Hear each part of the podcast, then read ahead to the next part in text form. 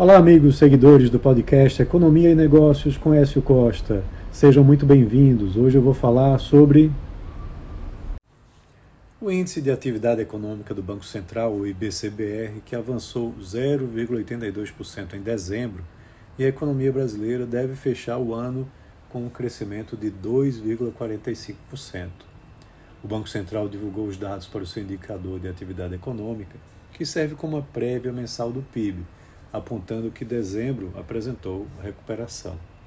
Desde maio de 2023, que o IBCBR vinha apresentando dados alternados entre quedas relevantes, como nos meses de maio e agosto, quando caiu 1,85% em maio e 0,57% em agosto, ou de pequeno crescimento ou quase nulo, como observado nos últimos meses de setembro a novembro.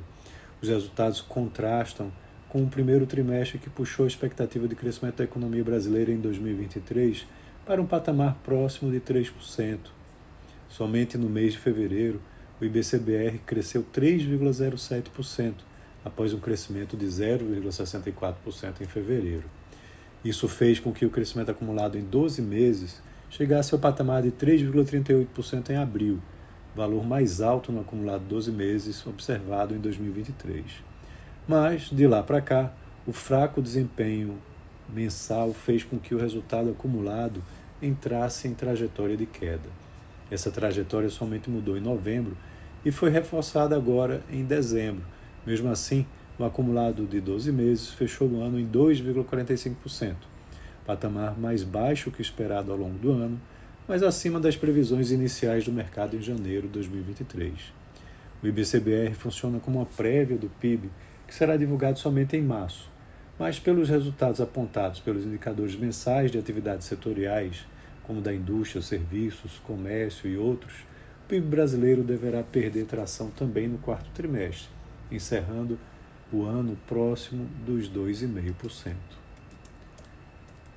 A preocupação vem com 2024. Ao observar o acumulado em 12 meses do IBCBR e os dados do PIB dos três primeiros trimestres divulgados pelo IBGE, há um claro movimento de desaceleração da economia brasileira. A previsão do Boletim Focus é que a economia cresça 1,6% em 2024, mas talvez essa previsão seja revisada para baixo ao longo do ano. Então é isso, um abraço a todos e até a próxima.